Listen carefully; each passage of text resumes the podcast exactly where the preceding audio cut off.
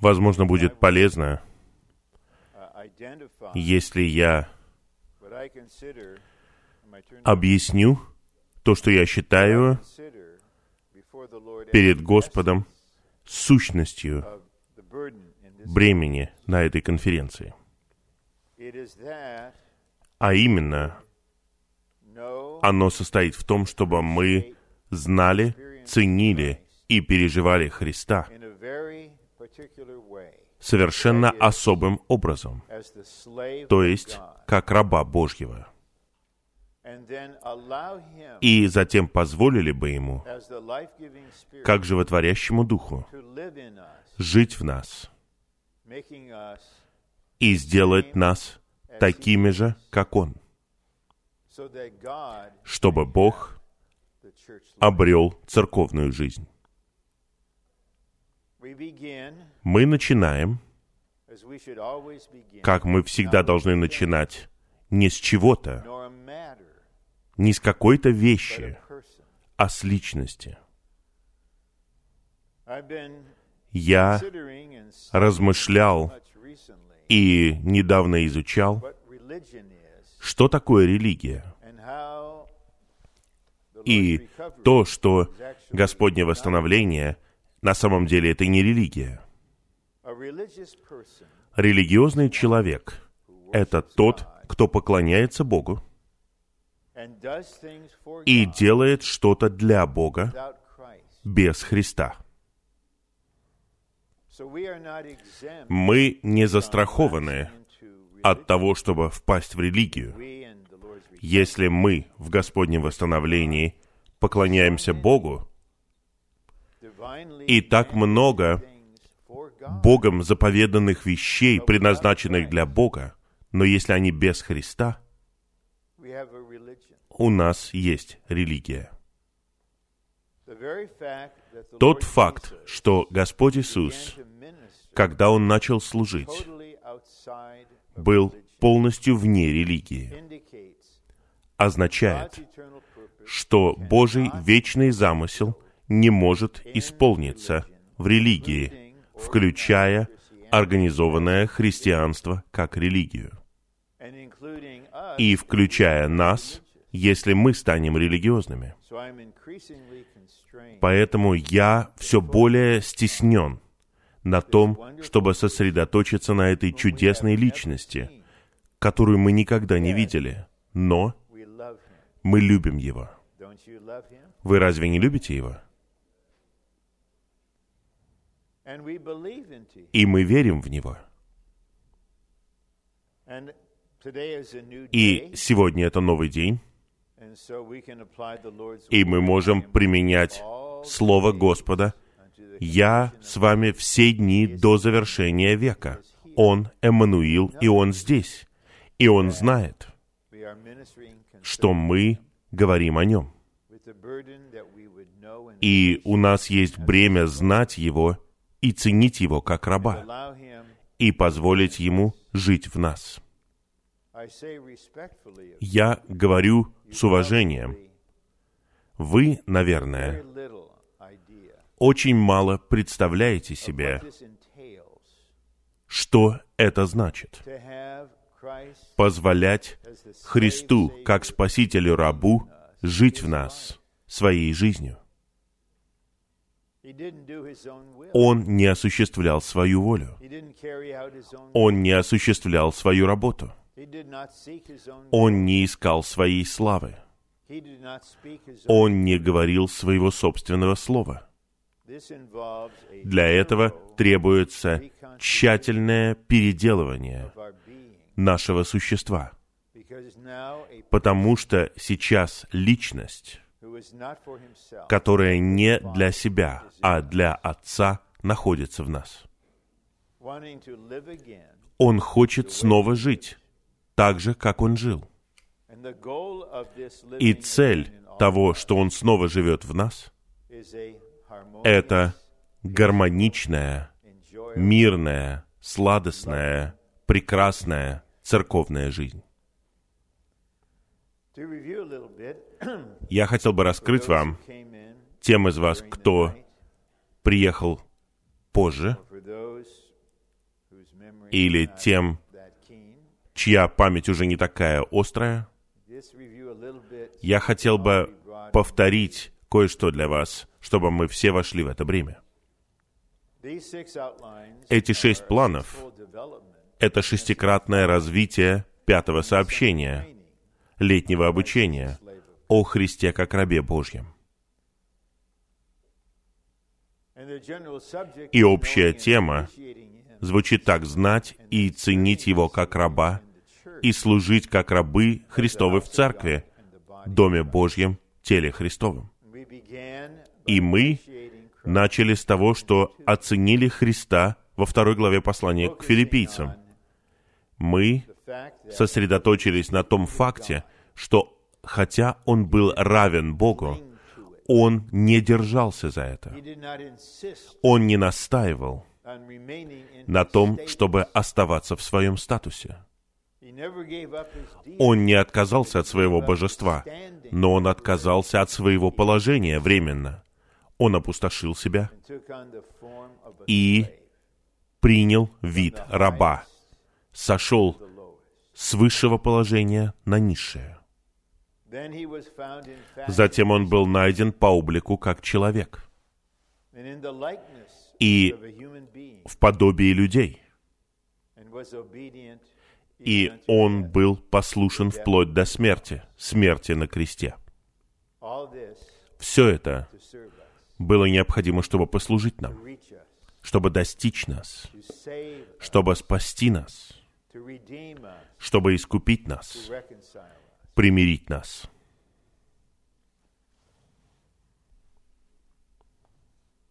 И теперь тот, кто опустошил себя, смирил себя, был послушен вплоть до смерти, теперь, после того, как он прошел через смерть и вошел в воскресение, он является образцом такой личности и такого жития в нас. И Павел особым образом выделяет наш разум.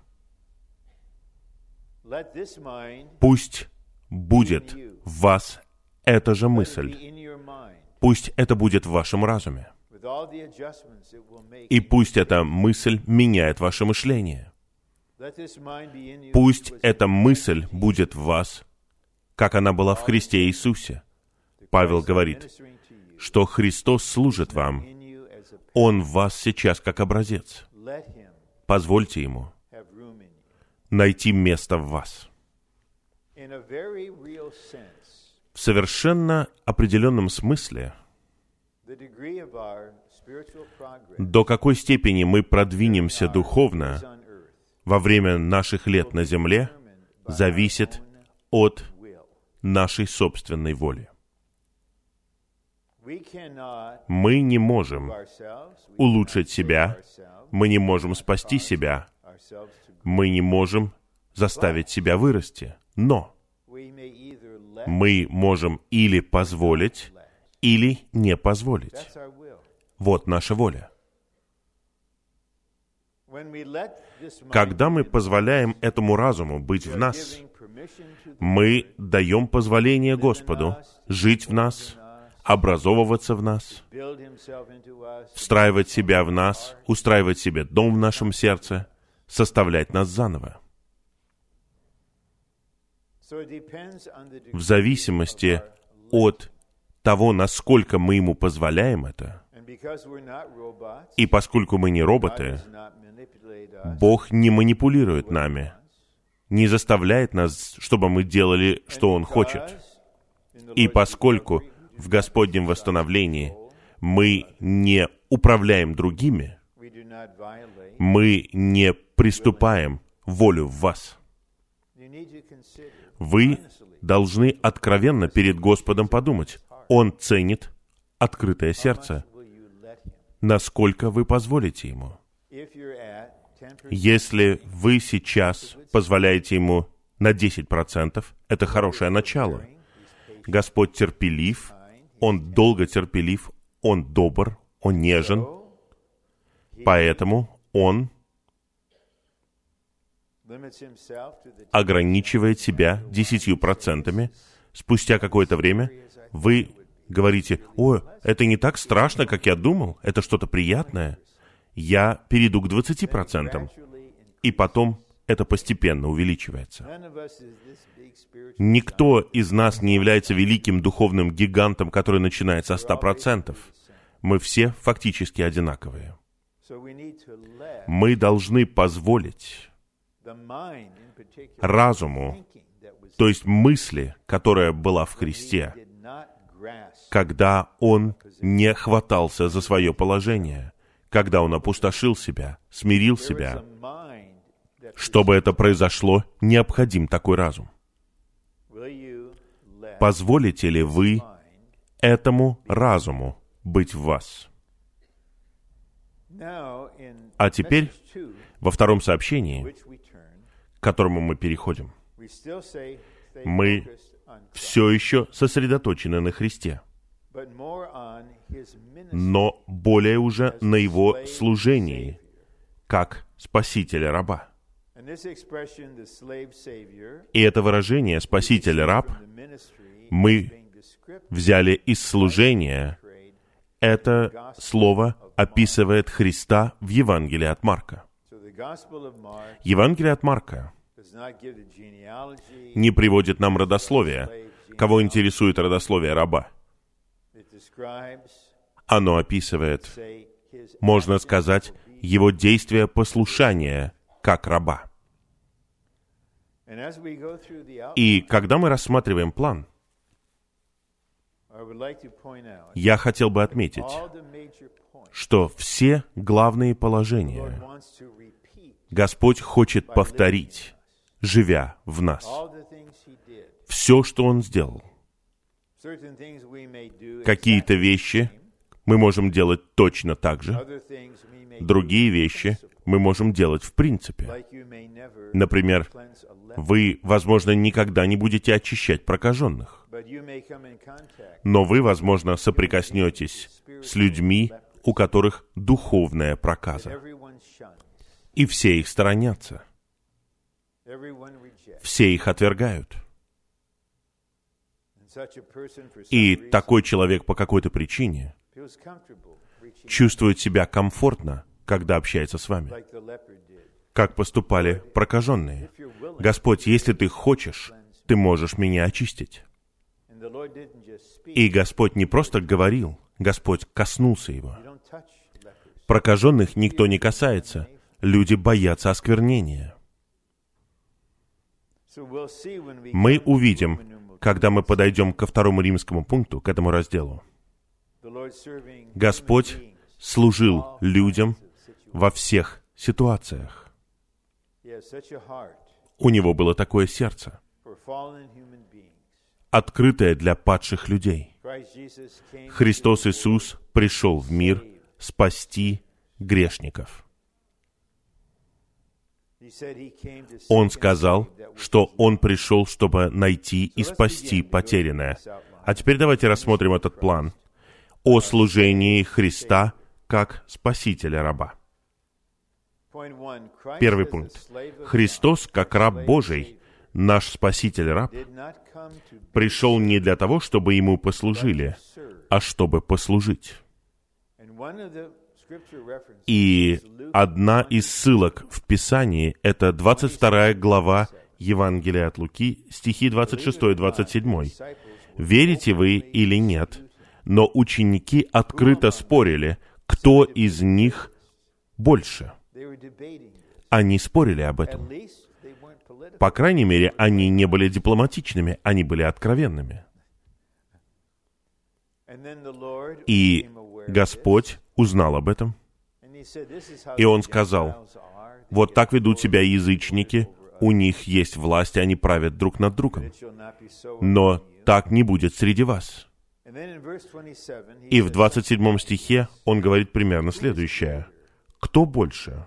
"The one who reclines Тот, кто возлежит за трапезой и ест, or the one who serves him." или тот, кто служит? Разумеется, возвышенный человек или богатый человек который лежит за трапезой, больше, нежели тот, кто приниженно служит. И Господь говорит, «Я среди вас, как тот, кто служит». Это стоит молитвенно читать. «Я среди вас, как тот, кто служит». Вот такой я человек. И вот что я делаю. Вот ради чего я пришел.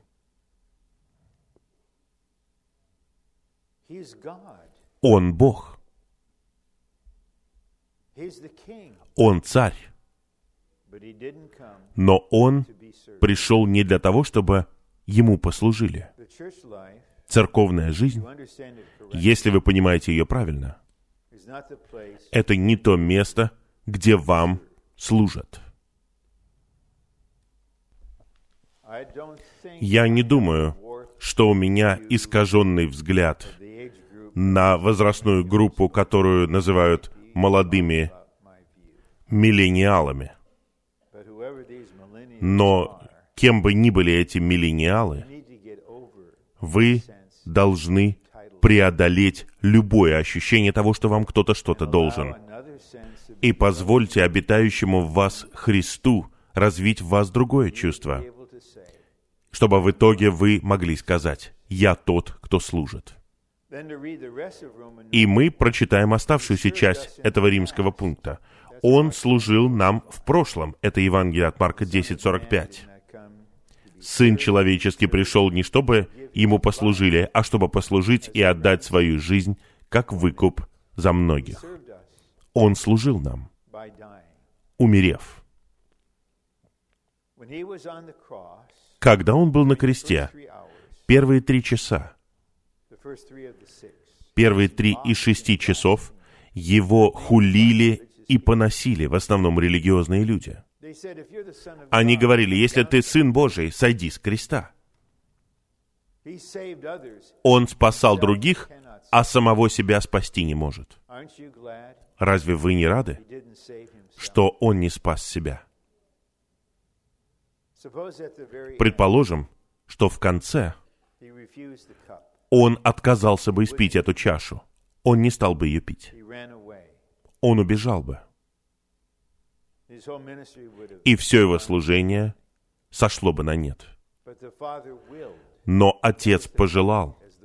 Это была чаша, воля его, чтобы он умер.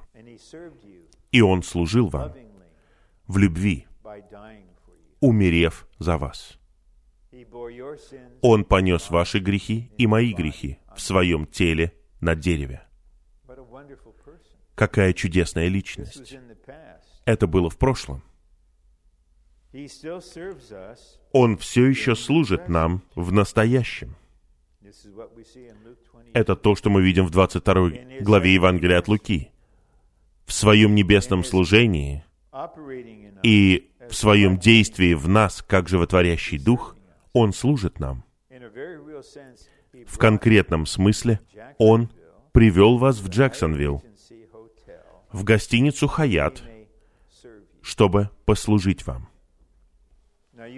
Возможно, у вас есть мысль о том, что вам нужно, и Он будет рад, если вы попросите Его.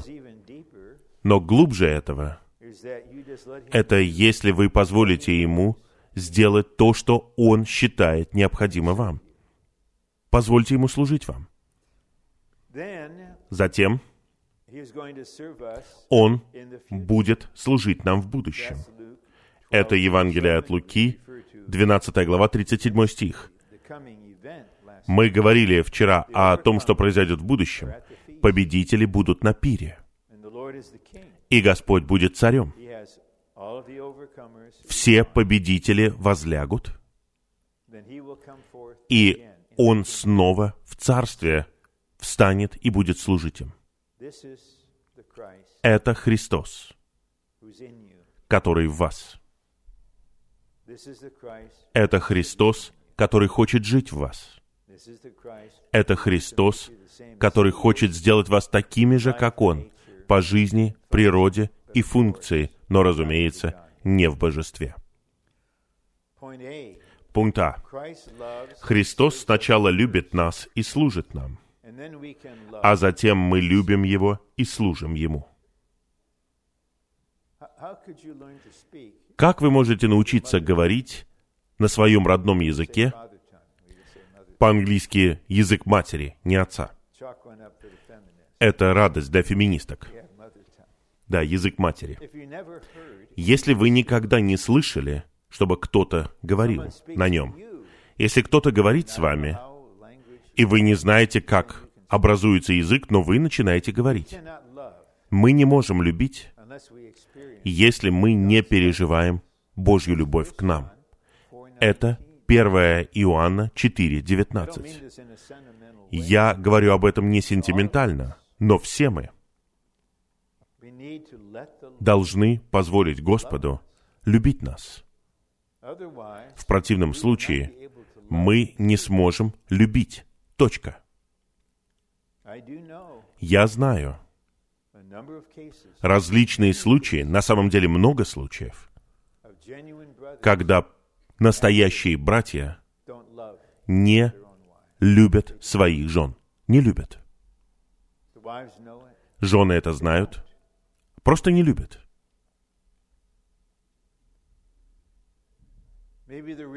Возможно, причина в том, что сами эти братья не знают, что такое любовь. И то же самое касается служения. Христос сначала служит нам, а потом мы служим Ему. В противном случае мы не знаем, что значит служить. Но когда Он служит нам, и когда Он живет в нас, мы понимаем, вот это да, Он преподносит себя мне, Он дает мне благодать, Он латает меня, исцеляет меня, очищает меня, питает меня. Он поправляет меня, Он исправляет меня. Многое. Когда у нас есть нужда, мы можем прийти к Господу и позволить Ему служить нам.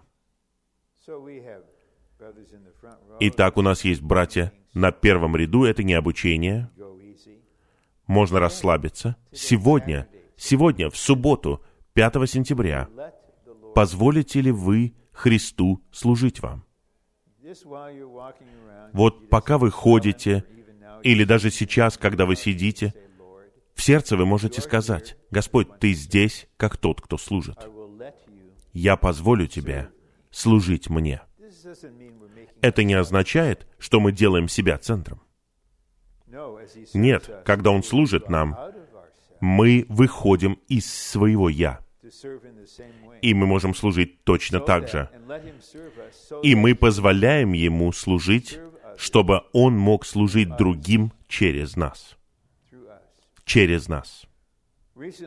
Недавно я слышал об одном брате, который искренне молился о том,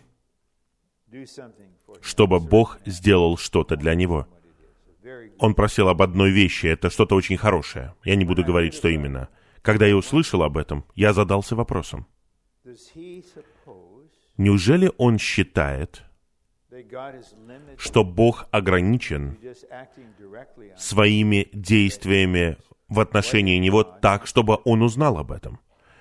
А вдруг Бог ответит на его молитву через человека, через другого члена?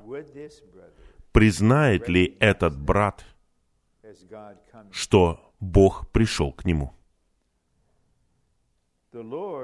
Господь хочет служить нам, чтобы Он мог служить другим. Он все еще служит через нас. Это и есть церковная жизнь. Если есть разлад, а разлад есть в разных местностях, это просто факт. У него есть корень, и корень — это наше «я», которое хочет чего-то для себя. Согласие приходит, когда мы все позволяем Спасителю-рабу жить в нас, служить нам, и затем служить другим через нас. Никто не является выше. Мы все на одном и том же уровне. Мы служим друг другу. Пункт Б говорит, как животворящий дух. Это происходит сейчас, в данную минуту, когда мы читаем это, потому что мы говорим не о теории. Как животворящий дух, Спаситель-раб служит нам, раздавая себя как жизнь в нас, чтобы мы могли стать средством, при помощи которого Он раздает себя как жизнь в других. Oh. Вот нынешнее служение воскрешенного Христа как животворящего Духа сейчас. Он хочет раздать себя в нас как жизнь. Часто в среду во время собрания служения, когда очередь брата Эда делать сообщение, я сижу рядом с ним,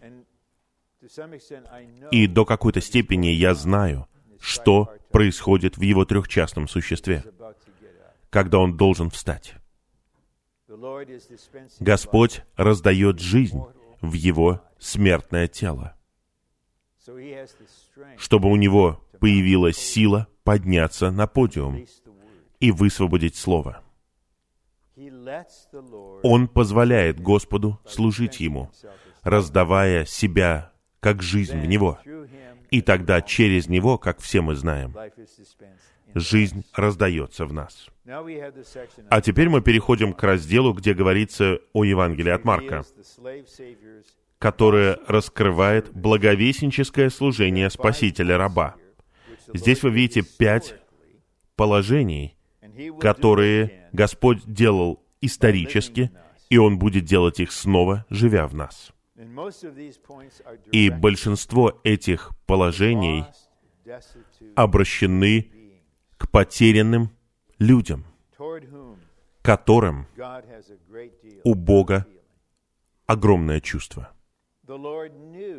Господь знал, что те тысячи и тысячи людей, которым Он служил, кого Он исцелял, кого Он избавлял, они не будут с Ним в Иерусалиме вместе со 120. They would not be those Они не будут людьми, которые будут в центре Божьего движения, with the 12, которое было с 12, а потом с 70.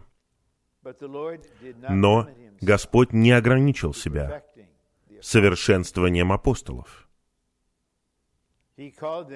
Он призвал их, чтобы они были с Ним,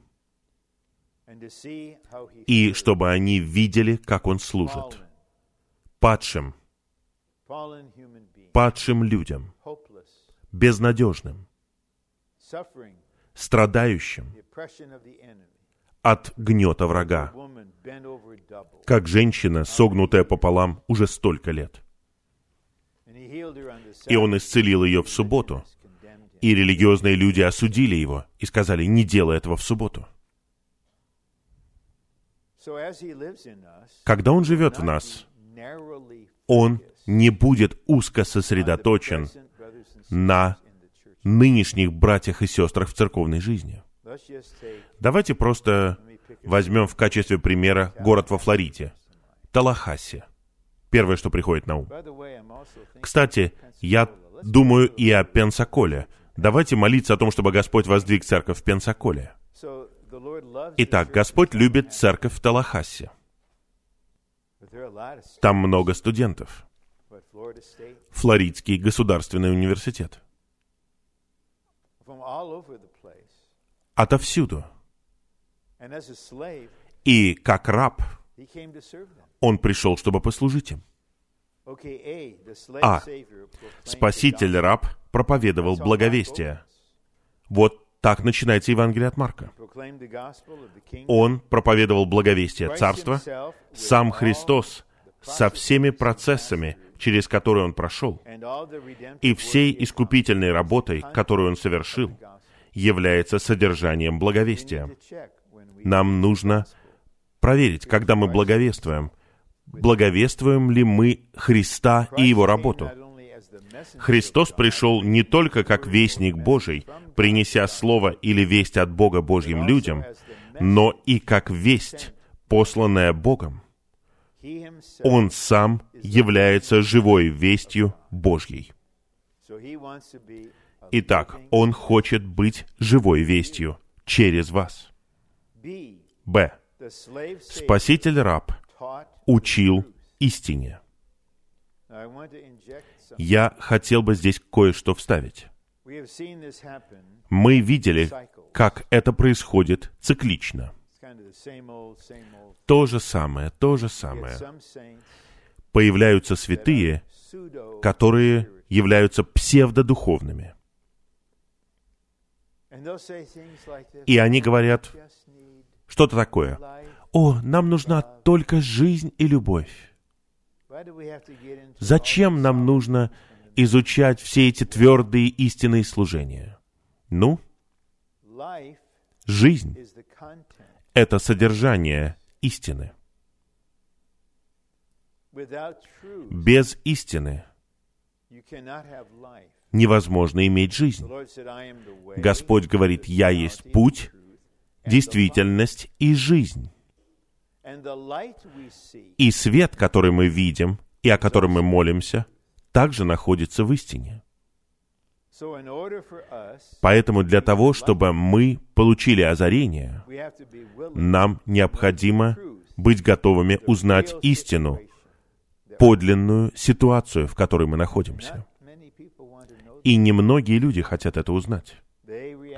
Они реагируют, когда это приходит. Итак, настоящее служение — это когда Господь учит истине. Его главным образом называли учителем. Его называли не благовестником, а учителем. И два подпункта. Они очень важны. Истина — это сияние божественного света на факты Библии с целью передать эти факты в наше существо, подобно телевидению. Итак, когда вы читаете вторую главу послания к филиппийцам заново, и божественный свет сияет на эти стихи, они становятся истиной, действительностью в вас. И вы видите видение, которое раскрывается перед вами, того, что Христос не хватался за равенство с Богом. Он опустошил себя. Истина — это сияние света. Свет — это свет жизни, а жизнь — это дух. Таким образом, истина, жизнь и дух, всем этим является сам Христос, неразделимы. Если вы настаиваете на том, чтобы отделить жизнь и то, что вы называете любовью, от истины, вы душевный. В лучшем случае, вы душевный. Мне все равно, сколько вы здесь уже. Сколько обучений вы посетили. Это что-то душевное. Это не что-то духовное. Это не от духа. Это от религиозной души. Истина, жизнь, свет и любовь все это соединено вместе. И когда Господь учил истине, свет и жизнь присутствовали при этом. То, что Господь учил истине, должно было вывести людей из сатанинской тьмы в божественный свет. Мы в Джексонвилле. Я не знаю, сколько здесь сейчас людей живет. Сейчас в 10.55. Сколько людей в Джексонвилле находятся в божественном свете? И сколько из них находится в сатанинской тьме? Подумайте о нашей стране. Подумайте о нашем правительстве. На каждом уровне. Сколько из них управляют в божественном свете? Сколько из них находятся в сатанинской тьме? Сейчас я сделаю не политическое заявление. Договор с Ираном который производит ядерное оружие, неужели это было осуществлено в божественном свете или в сатанинской тьме? Весь мир находится в сатанинской тьме. Учение высвобождает божественный свет людям, которые сидят во тьме. Мы не осуждаем их, мы озаряем их. Спаситель раб, как свет мира, пришел как великий свет в Галилею, землю тьмы, чтобы сиять на людей, сидящих в тени смерти. Кто знает, может быть, благодаря тому, что вы входите в гостиницу, выходите из нее, вы сможете поговорить с кем-то, кто сидит в тени смерти, и вы едины со Спасителем-рабом, который живет в вас, и Он воссияет через вас в этого человека. И когда лифт приедет на первый этаж, она будет спасена. Такое происходит естественным образом. Пункт В. Спаситель-раб изгонял бесов и задержимых людей. Вряд ли вы в течение своей жизни будете изгонять бесов, но иногда нам это нужно. И служащие на Дальнем Востоке вынуждены были изгонять бесов. В 80-е годы они это делали. Я говорил со служащими. Вот таким был их путь. Но нас более интересует принцип. Беса. То, что бесы захватывали людей, обозначает то, что сатана захватывает человека, которого Бог сотворил для своего замысла. Принцип беса — это бунт. Вот вы видите людей, которые захвачены врагом. И их жизнь находится под управлением принципа бунта. Это может быть даже в церкви. Я знаю одно.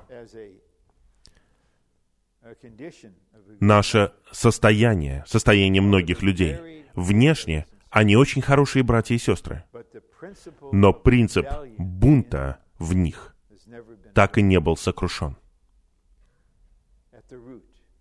Корень не был сокрушен.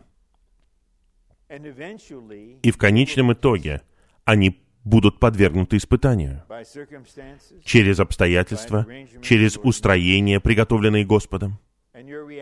И ваша реакция докажет, что я прав.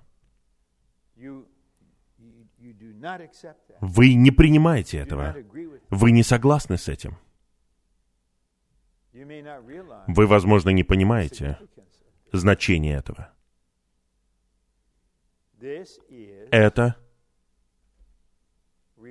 бунт, который делает вас уязвимым для захвата врага. А теперь, когда рабы Божьи понимают это, они служат. Они служат такому человеку. Но необходима проницательность. Чувства этого человека, разум этого брата, его воля не его собственные. И он возделал в себе очень приятный внешний вид. Это не фасад, это просто его человеческое развитие такое. Но корень это бунт, и он не был затронут. И мы знаем Matthew 7 из 7 главы Евангелия от Матфея, что человек может служить Богу согласно принципу бунта. Можно благовествовать согласно принципу бунта. Прочитайте книгу «Власть и подчинение». Господь говорит, не каждый, кто говорит «Господь, Господь», войдет в Царство Небес, а тот, кто исполняет волю моего Отца, который на небе. Это раб. И потом он говорит, многие придут ко мне в тот день и скажут, Господь, мы делали это, мы делали то в Твоем имени. И Господь скажет, отойдите от меня, делающие беззаконие. Это сказано верующим. И, разумеется, Господь хочет послужить нам, коснувшись этого в нас. Я скажу вам немного. Это произошло 1971 in в начале 71 года в Чикаго. По какой-то причине, в пятницу вечером, я помолился, чтобы Господь дал мне исключительно длинное время с Ним утром. И вот я встал утром, и два часа дети молчали, все вели себя тихо. Я никогда не говорил этого раньше. И я не знал, что Господь хочет сделать, я просто хотел открыться Ему. И Он захотел, чтобы я прочитал стихи, как Исаия, 14 глава, и Иезекииль, 28 глава, о бунте Архангела и многие другие стихи. И у меня возникло ощущение, что слово, как меч, проникает до корня. И несколько недель спустя я был на Господней трапезе, и Господь снова служил мне. Он не сказал этого вслух, но внутренне было это говорение. Он сказал, «Рон, я спас тебя от бунта». Корень. Я был такой же, мы все такие же. И если кто-то бунтует, это принцип, согласно которому враг осуществляет свое действие против Бога. И он сможет воспользоваться, по крайней мере, частью вашего существа, вашим разумом. Вы высокоинтеллектуальны, и вы хвалитесь этим, хотя не вы это сделали, Бог это сделал, а вы хвалитесь этим. Но у нас все еще есть Спаситель-раб, который приходит к таким людям не для того, чтобы судить их, а чтобы служить им, изгоняя. Этот захватывающий элемент. Второй пункт говорит, Господь Иисус пришел, чтобы уничтожить дела сатаны. 1 Иоанна 3.8. manifested Для того был явлен Сын Божий, чтобы уничтожить, свести на нет дела дьявола. Вы когда-нибудь осознавали, что Господь хочет уничтожить все, что враг сделал с вами? У меня есть благая весть для вас. Для некоторых из вас, предположим, у кого долгая история вне Бога и в мире. У Господа нет никакого намерения спасать вас наполовину. Он способен свести на нет все, что враг сделал с вами или что он сделал через вас. И простить все. 7, И мы знаем из 7 главы Евангелия от Луки, что кому много прощено, тот много любит. Поскольку у нас есть Спаситель, раб, и он все еще здесь, и он спасает таких людей. И то, что он изгонял бесов, было предназначено для того, чтобы люди были избавлены от гнета сатаны, от сатанинской власти тьмы. Очень редко, когда вы встречаете человека, чье внутреннее существо свободно, чьи разум, чувства и воля свободны. Они любят Господа и служат Господу. Есть стих в конце книги Псалмов, 48 somewhere. Псалом 142, стих 7. My soul Там говорится, «Выведи мою душу из тюрьмы, чтобы мне благодарить Твое имя». Итак, раб Божий знает, что часть вас находится в тюрьме. Результат того, что произошло с вами, ваша предрасположенность. И вот он приходит снова. Не чтобы показать на вас пальцем, а чтобы спасти вас, чтобы избавить вас, чтобы восстановить вас. Разве это не чудесно? И у него такое сердце в отношении всех падших людей. И нам нужно иметь такое сердце и позволить ему жить в нас. Г. healed the sick. Спаситель раб исцелял больных. Болезнь является результатом греха и признаком ненормального состояния перед Богом. Господь исцелял больное состояние людей и возвращал их к нормальности, чтобы они могли служить Ему. Теща Петра была охвачена горячкой и лежала, и он сказал Господу, и он пошел исцелил ее. Не было никакого шоу, как у телеевангелистов, никаких камер, никаких шоу. Он просто взял ее за руку, и горячка оставила ее. И она сказала, «Хорошо, теперь я поеду в отпуск», как говорят в Англии. Нет, она встала и начала служить. Если у вас горячка, что-то сжигает вас, какой-то элемент ослабляет вас, пожалуйста, не полагайтесь на силу своей воли и не пытайтесь победить. О, я буду служить в любом случае. Просто лежите, потому что другие члены тела не забудут вас. Они пойдут к Иисусу и не будут жаловаться на вас. Они просто скажут, этот человек нуждается в тебе. И он придет, возьмет вас за руку, запретит горячки, поднимет вас, оживит вас. И тогда вы будете готовить ужин для всех, как теща Петра. Мы должны учиться благовествовать и учить истине подобно врачу, который дает людям небесный рецепт и божественное лекарство для их исцеления. Не бойтесь их, не пугайтесь их. Мы знаем из 7 главы послания к евреям, что Господь был отделен от грешников, но из Евангелия мы знаем, что Он был другом грешников.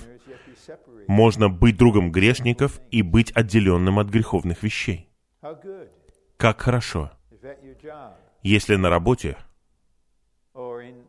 или на занятиях в учебном заведении вы подружитесь с кем-то, и у вас появится ощущение, этот человек болеет духовно, он болеет психологически.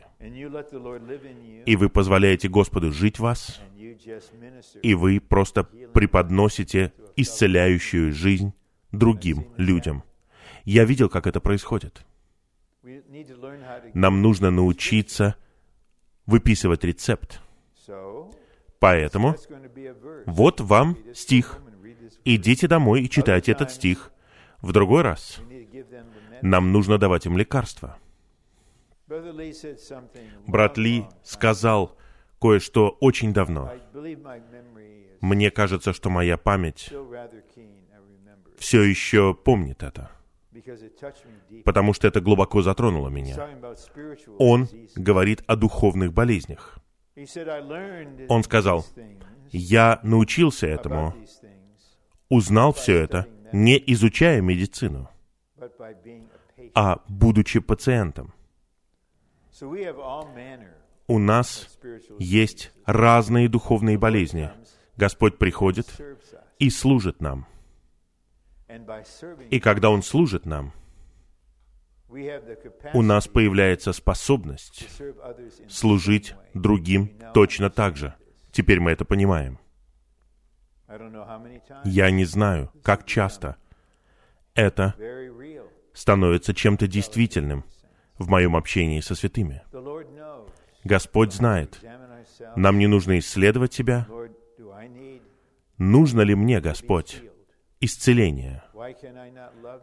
Почему я не могу любить этого человека? Почему я не могу простить этого человека? Ты думаешь, это нормально? Не прощать кого-то. Согласно Слову Господа, мы должны прощать. Только лишь потому, что есть обида. Неважно, приходят они и просят прощения или нет. Позвольте мне сказать вам вот что. Если вы не прощаете их, то вы больны. Это духовное заболевание в вас. Это ненормально. Потому что на самом деле вы говорите, вы не знаете этого, но на основании Слова Господа и Его учения вы говорите Богу, не прощай меня, не прощай меня. Разве Господь не сказал, если вы не прощаете обиды других, тогда и ваш Отец на небе не простит и вас. Это касается верующих. Это ненормально не прощать. Вы теряете что-то из виду. Я однажды ради утренней зарядки прогуливался в парке и столкнулся с очень враждебно настроенным противником, который однажды был в восстановлении. И эта пожилая женщина начала критиковать, судить это и то. Уже прошли годы.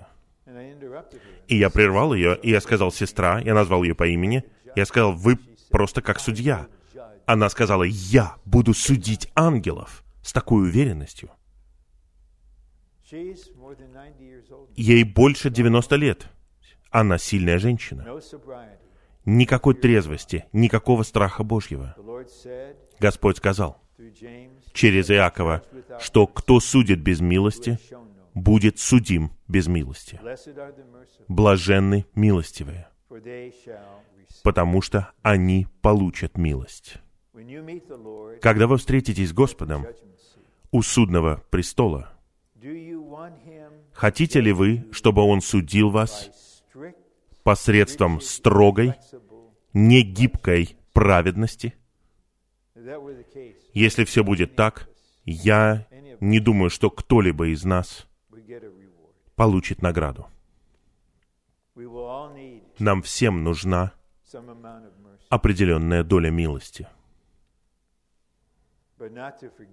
Но не прощать, не быть милостивым, не отпускать что-то, не любить. это симптомы болезни нашей души. И одна из самых трудных вещей в жизни, особенно для мужчин, это помочь им понять, что у них есть нужда, потому что они отрицают все. Все в порядке, в моей церкви все в порядке. У моей церкви все отлично. Вы говорите, все отлично. Но после того, как я провел в вашей местности 30 дней, я вижу болезнь повсюду, а вы говорите, у вас все в порядке. Вы не видите, потому что вы сами больны. Проницательность нужна не для того, чтобы осуждать вас, а для того, чтобы исцелять вас. Потому что я там был, брат. Я понимаю твою болезнь, потому что Господь исцелил меня от той же самой болезни. Именно поэтому я могу что-то преподносить тебе. Затем пункт Д. slave savior, Спаситель-раб очищал прокаженных.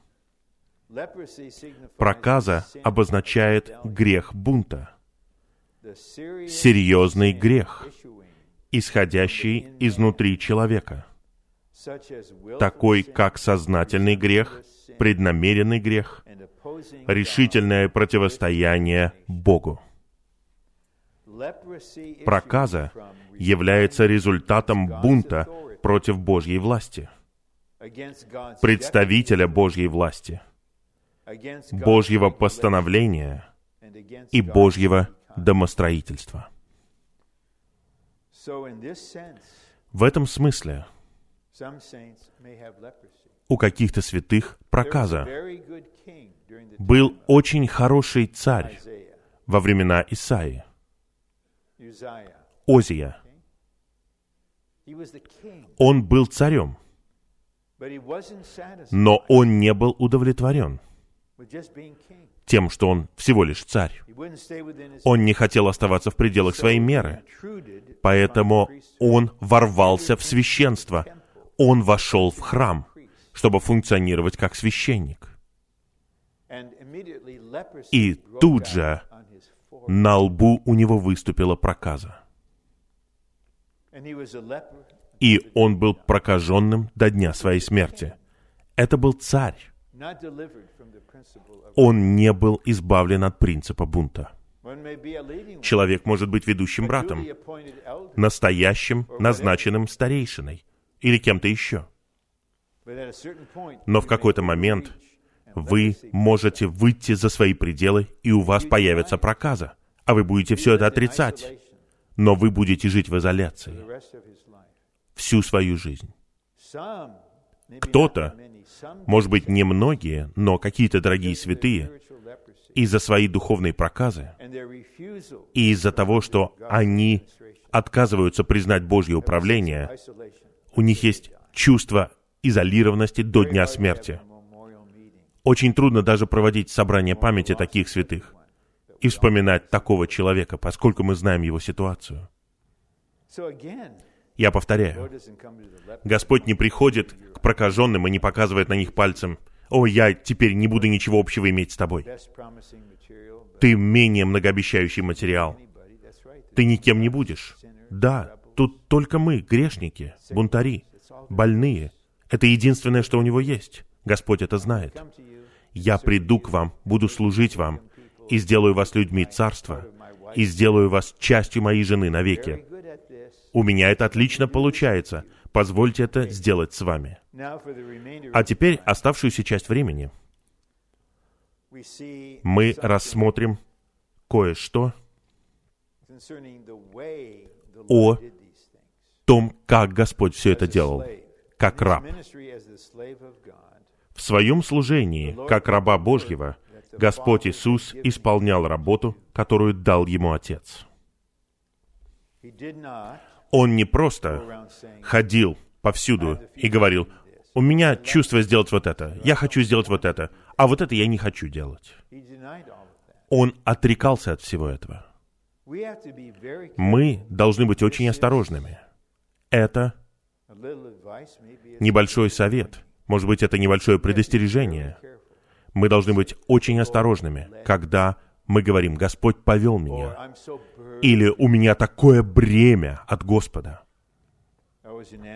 Я был в Анахайме, не ведущим братом, но я собирался с ними. И в те годы мы делали сообщения в День Господень утром. И иногда я делал сообщения.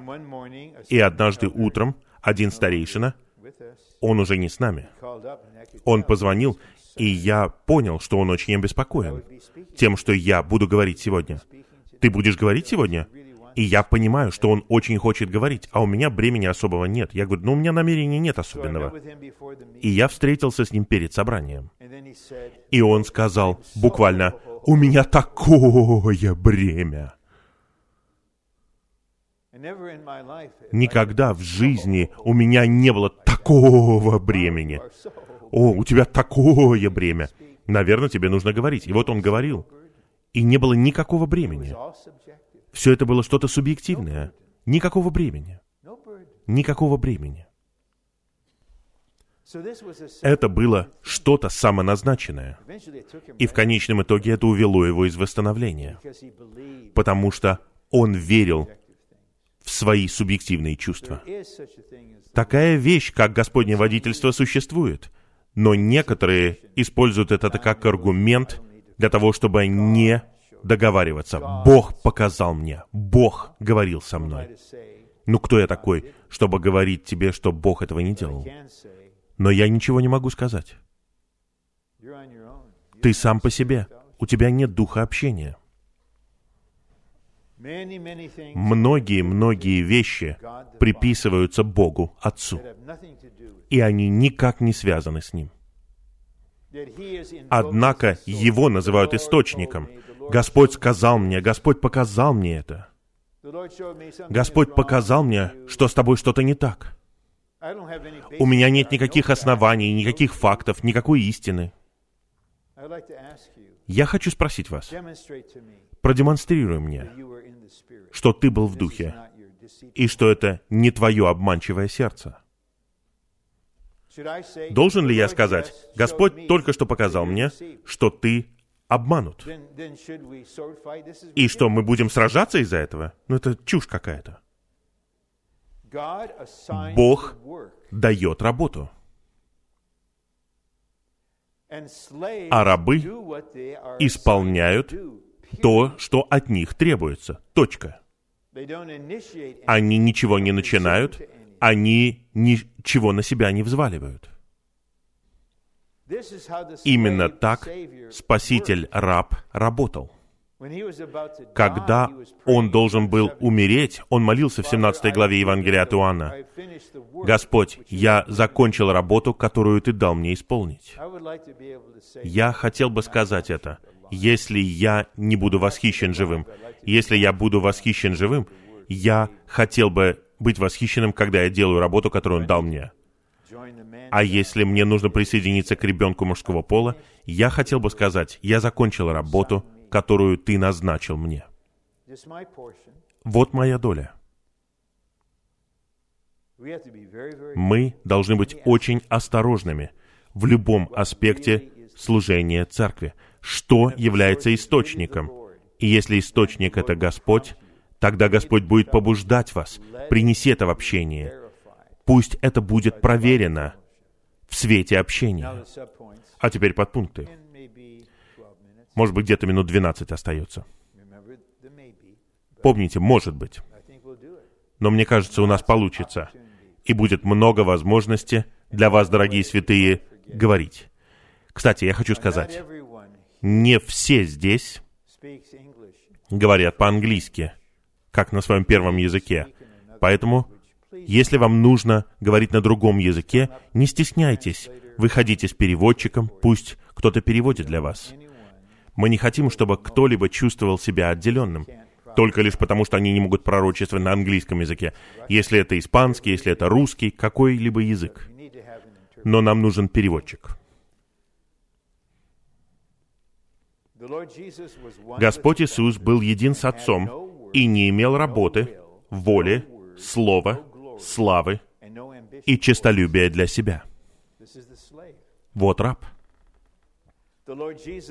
Господь. Иисус жил жизнью, которая показывала, что Он и Отец одно. Его жизнь показывала это. Мы можем сказать о нашем дорогом брате Ли. Его житие показывало нам, что Он и Господь Дух едины. Он не просто ходил и говорил «Я одно с Господом». Нет, мы просто видели это. И брат, который сейчас с Господом, был с братом Ли и еще одним мирским бизнесменом. Им нужно было что-то обсудить. И после того, как они закончили обсуждать деловые вопросы, брат Ли сказал кое-что этому человеку. И брат передал это мне. Верно. Брат Ли закатал рукав и показал на свою вену.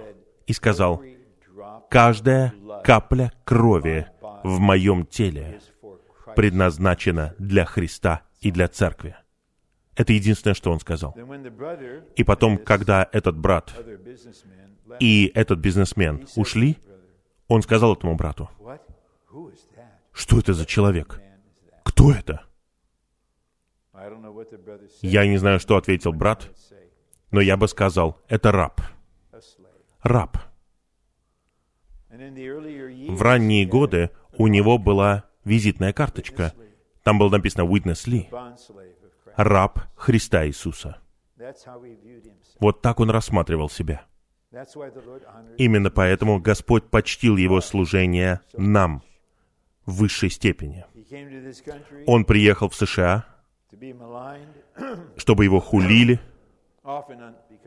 часто из-за расизма, из-за предвзятости, но он приехал как раб, чтобы служить всем нам, американцам, сбившимся с пути. Разве вы не рады, что раб приехал?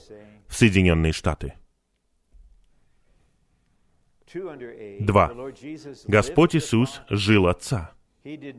Он ничего не делал от себя, а всегда отрекался от себя. Сын ничего не может делать от себя. Я не ищу своей собственной славы. Я не ищу своей воли. Б. Господь Иисус работал с Отцом. Евангелие от Иоанна 5.17. «Мой Отец работает до ныне, и я тоже работаю». Господь никогда не делал никакой работы без Отца, а всегда работал с Отцом. Для этого требуется абсолютное отречение от своего «я». В конкретном смысле этого слова, самое тщательное отречение от нашего «я» происходит, когда мы должны заняться работой, потому что мы делаем что-то для Бога. Мы осуществляем бремя в отношении студенческой работы, в отношении миграции или Господнего движения в Европу. Да, это что-то предназначенное для Бога. Но работаете ли вы с Богом? Или это исходит из вашего природного человека? Вот здесь необходимо отречься от вашего «я». В противном случае работа будет осквернена. Мы не знаем, когда Господь вернется, но в конечном итоге соработники, которых мы называем старшими соработниками, возможно, из-за возраста, они закончат свой бег. И нам потребуется еще одно поколение. Чем больше, тем лучше. Будете ли вы отрекаться от своего «я» в работе? Будете ли вы учиться у Спасителя раба? Ничего не делать в Господнем восстановлении из своего «я». Не думайте, что я буду проводить конференции. Да, это хорошо. Но вы можете проводить конференцию от себя или от Бога. О, я буду благовествовать, у меня такое рвение. Чудесно. Но работает ли Бог с вами? Или Бог скажет, это вот мой соработник, один из моих сыновей, который работает со мной. Когда Господь работал с Отцом, Он работал с Отцом, который был с Ним и в Нем.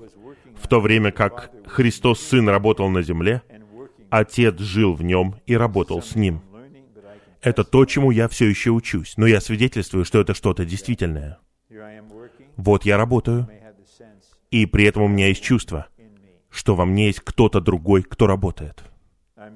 Я служу, но во мне есть тот, кто служит. Это вот то, чему я учусь.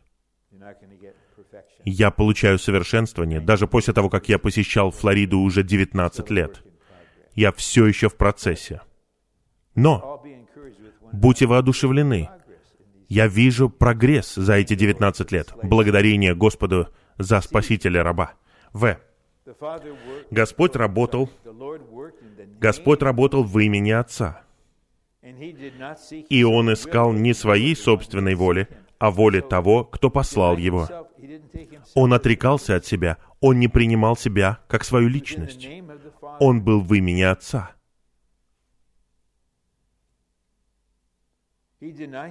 Он отрекался от себя, и он отвергал свою идею, намерение и замысел, и искал воли пославшего его Отца. Евангелие от Иоанна 7:17 Господь говорит, «Если кто-либо хочет исполнять Его волю, он узнает учение. Говорю ли я от себя или от Бога? Мы снова возвращаемся к воле, и мы вернемся к этому. Потому что раба отличает послушание. Готовы ли вы исполнять Божью волю? В чем бы она ни состояла. Будьте откровенны с Господом. Я задал этот вопрос обучающейся, которая была на четвертом семестре. Я завтракал однажды со многими обучающимися в доме, и она откровенно сказала «нет». Хорошо, я не готова позволить Господу сделать, что Он хочет. Но прошло несколько лет, и она более готова. Если вы хотите исполнять волю Отца, вам нужно быть готовым это сделать. В противном случае вряд ли он покажет вам что-то. А зачем ему показывать вам, если вы не хотите этого делать? В конце книги Иеремии некоторые израильтяне, бунтари, пришли к нему и спросили, а есть у тебя слово нам от Господа? И Иеремия говорит, ну послушайте, если я скажу вам слово Господа, вы его не исполните. Они сказали, нет, нет, нет, мы исполним. Все, что Господь говорит, мы это сделаем. Они хотели пойти в Египет. И тогда к Еремии пришло слово от Господа, и Господь сказал Еремии, не ходи в Египет. Если пойдешь в Египет, будешь уничтожен. Вот что произойдет с тобой. И когда он закончил, они сказали, нет, это не слово Господа. Это не слово Господа. И они настояли на том, чтобы пойти в Египет, взяли Еремию с собой, он остался жив, а они погибли. Мы не должны играть с Богом, мы должны быть откровенны. Если вы можете сказать ему в вере, «Господь, мой выбор исполнять Твою волю, в чем бы она ни состояла, это хорошо. А если вы не можете этого сказать, не надо притворяться. Позволяйте Господу служить вам, раздавать себя в вас. И однажды, естественным образом, жизнь и любовь потекут в вас, и вы скажете, «Господь, я готов пойти на полновременное обучение, я готов пойти на третий год обучения, я готов поехать в Европу, я готова открыться Тебе в отношении того брата, хотя он не мой выбор, но глубоко внутри у меня есть чувство, я готова открыться Тебе для этого». И теперь вы позволяете рабу жить в вас. Когда он говорил Божье Слово... А, нет, извините. Второй пункт. Пища Господа состояла в том, чтобы исполнять волю Отца и закончить Его работу. Он только что служил самарянке, ученики ушли купить пищу, все проголодались, они принесли пищу ему, а Господь не был голоден. И они спросили, неужели кто-то сходил вот в Subway, в ресторан, и купил что-то, опередив нас? Представляете, какое у него было долготерпение по отношению к этим молодым людям? Он сказал, «Моя пища». Он сказал, «У меня есть пища, о которой вы ничего не знаете. Моя пища исполнять волю пославшего меня и закончить его работу». И мы можем засвидетельствовать, когда вы исполняете волю Божью, вы накормлены, вы напитаны. Г. Господь никогда не говорил своего собственного слова. Когда Он говорил Божье Слово, Бог выражался через Его говорение. Бог проявлялся через Него благодаря Его словам. Господь Иисус жил жизнью говорения Бога, жизнью выражения Бога для Его славы. Господь Иисус мог сказать, «Я ищу не моей славы». Он искал славы, пославшего Его Отца. Теперь воскрешенный Христос, как животворящий Дух, обитает в нас. Он никуда не денется. Он вошел и остается в вас. Он никогда не покинет вас. И Он желает жить в нас и через нас своей жизнью, как раб. Божий. Часто Господь ничего не будет говорить, Он не будет озарять вас, но Он дает вам ощущение, что у Него есть стремление, у Него есть жажда, у Него есть глубокое желание, стремление. И в конечном итоге вы открываетесь для Него и говорите, Господь, что это? И Он показывает вам, пожалуйста, позволь мне жить в Тебе. Позволь мне жить через Тебя, той же жизнью, которой я жил, как раб Божий. Я верю, что Господь все еще желает этого. У нас осталось достаточно времени. Пожалуйста, выносите микрофоны, и давайте все будем открыты для Господа и будем слушаться Духа. Выходите, говорите. Мы будем делать то же самое, что вчера вечером. Начнем с 45 секунд. И если нужно будет что-то поправить, братья позаботятся об этом. И когда кто-то будет стоять, давайте все упражняться и поддерживать его или ее. Мы все учимся говорить за Господа. Для некоторых это серьезный шаг веры. Пожалуйста, следуйте за Господом, а я сяду. Пришло время для того, чтобы вы служили точно так же, как вы получали служение. Аминь.